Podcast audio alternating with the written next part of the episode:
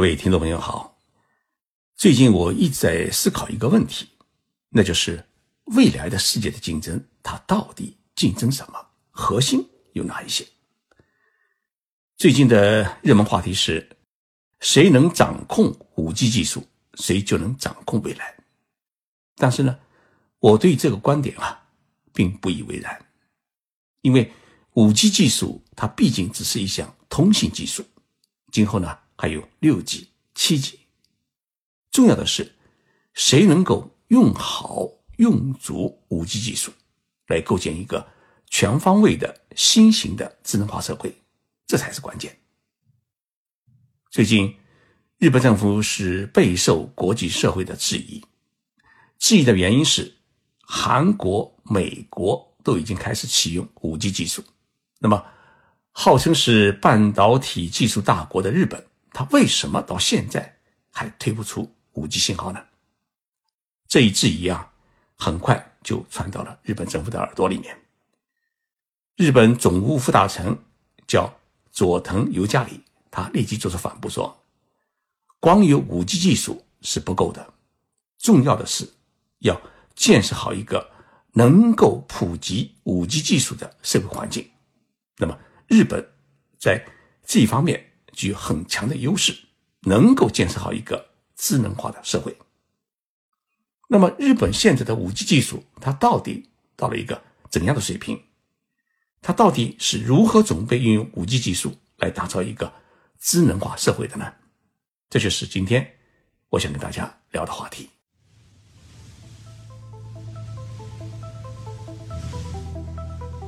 任你波涛汹涌，我自静静到来。进入日本，冷静才能说出真相。我是徐宁波，在东京给各位讲述日本故事。四月三号，韩国宣布呢，成为全球第一个启动五 G 商业运营的国家。不过呢，仅仅过了一个多小时，大洋彼岸的美国也宣布启动五 G 商业运营。韩国与美国几乎同时开通五 G 网络。聚焦了全世界的目光，也让普通的用户啊对五 G 技术呢充满了期待。但是，已经拥有五 G 技术的日本，它为什么还没有启动五 G 的运营呢？对于来自各方的质疑，负责通信事业的日本总务省的副大臣佐藤由加里在接受媒体采访时啊，他做了这样的表示：说日本的五 G 技术已经是相当的成熟。之所以没有很快的在全社会推广出来，最大的原因是日本全国能够接纳五 G 信号的设施和条件还不完善。日本社会呢有一句话被认为是日本人体现保守思想的一个象征，那么这句话就叫做“今天的事情还没有做成功，为什么要去想明天的事？”日本总务省的考虑是，就目前而言，四 G 技术还没有完全普及到日本全国的一些偏远的山区和海岛。那么，推出五 G 技术运营的话呢，很可能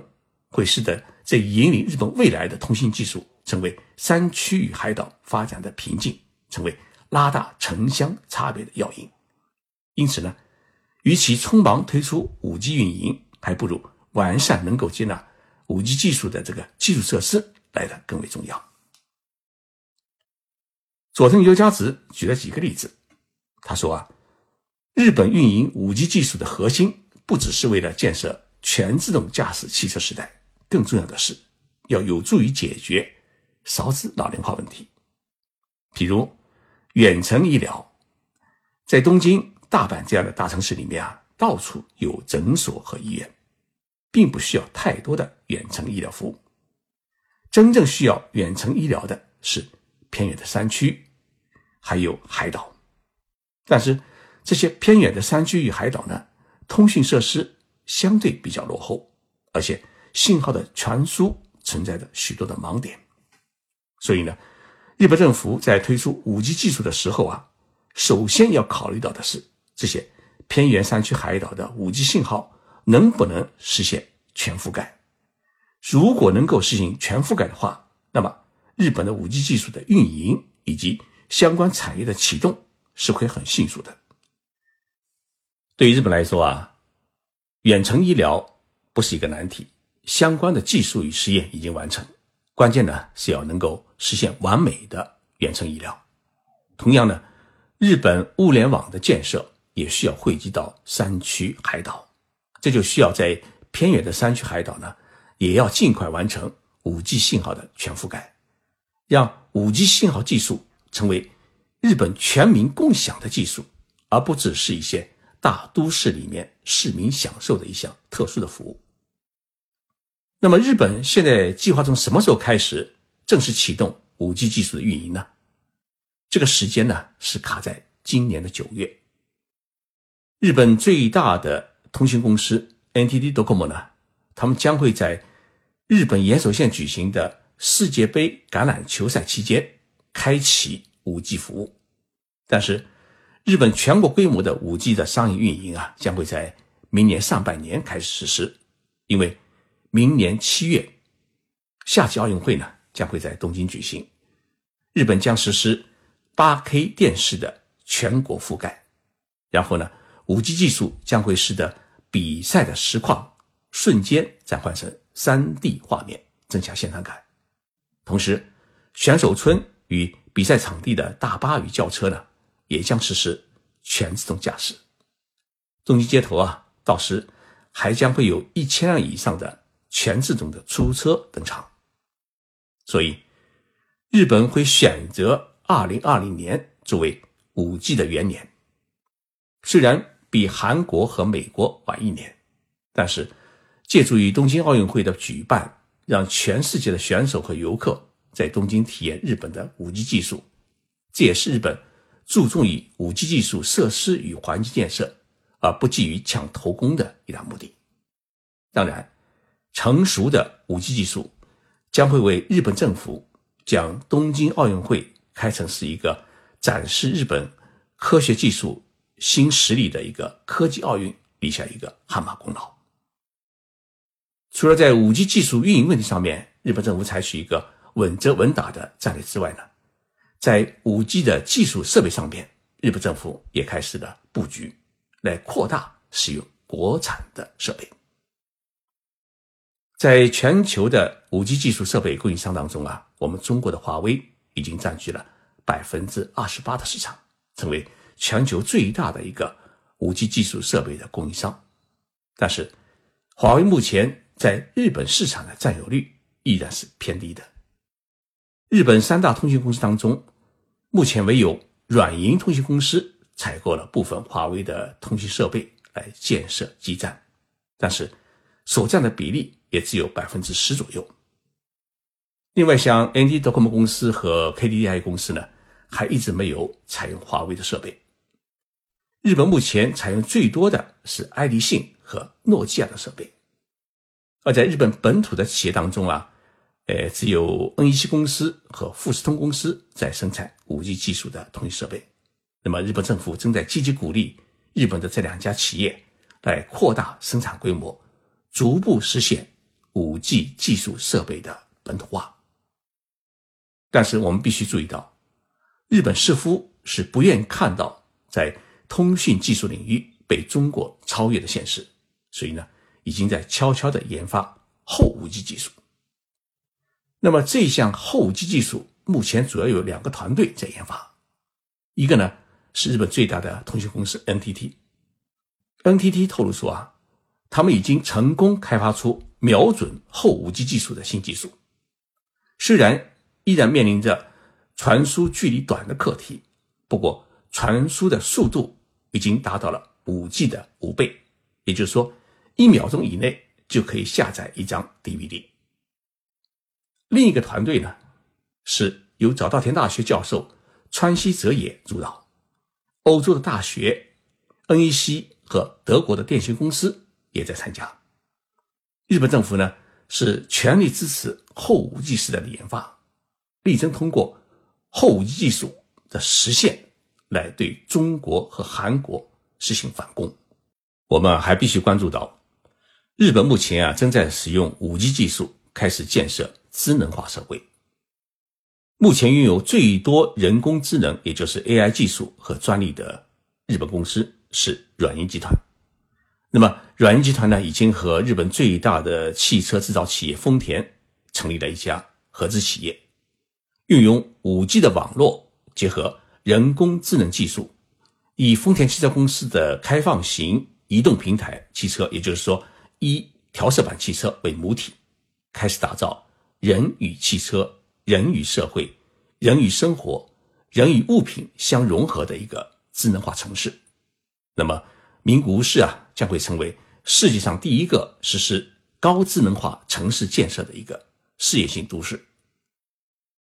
五 G 不是一个单纯的通信技术，而是一个国家打造智能化社会极其重要的一个基础设施。要让每一个国民都能熟练的利用这一技术，适应智能化社会的生活，这就是需要让每一个国民必须掌握基本的。人工智能的技术和知识，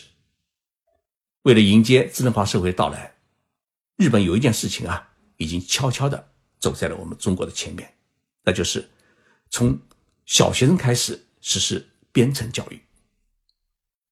四月十八号，日本政府举行了综合科学技术与创新会议。那么这个会议呢，是在日本首相官邸举行，日本首相安倍晋三是亲自主持。在这个会议上面，安倍提出了一个国家人工智能战略，从明年开始，在中小学生当中开始进行编程教育。他说啊，编程是人工智能社会每一个人都应该具备的一项基本技能，就像会使用电脑一样，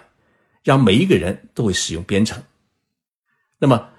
安倍的话就意味着，从二零二零年起，也就是明年开始，日本。进入小学读书的孩子，都要拥有自我编程的能力。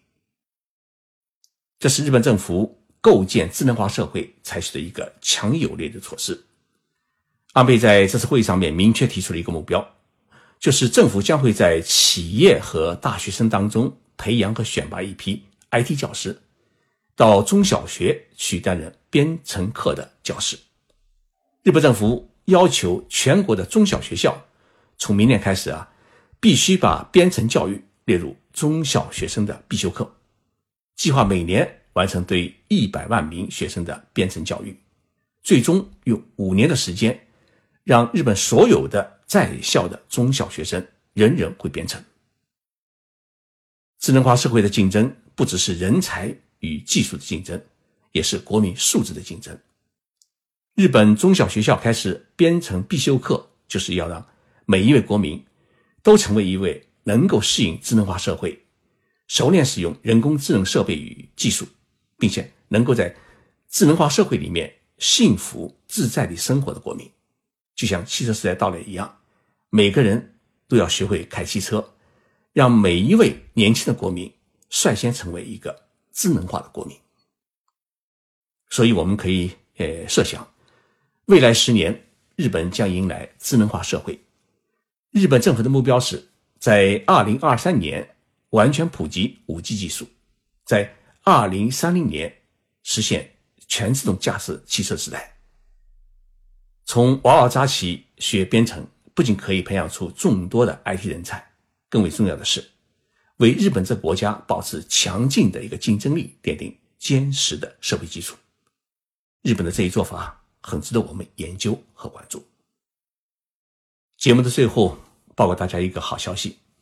五月中旬，我的私密圈徐静波的日本情报署将在喜马拉雅开张。这是一个私密的付费圈子，你可以一对一的向我咨询，获取日本一线的消息。现在我的私密圈还没有正式开张，可以先加入我的粉丝群，第一时间获得入圈的信息。微信搜索“西马零六六 ”，X I M A 是。西马的全拼，然后再加上零六六，添加西马节目助理为好友，备注日本即可加入。恭候您加入徐静波的日本情报署。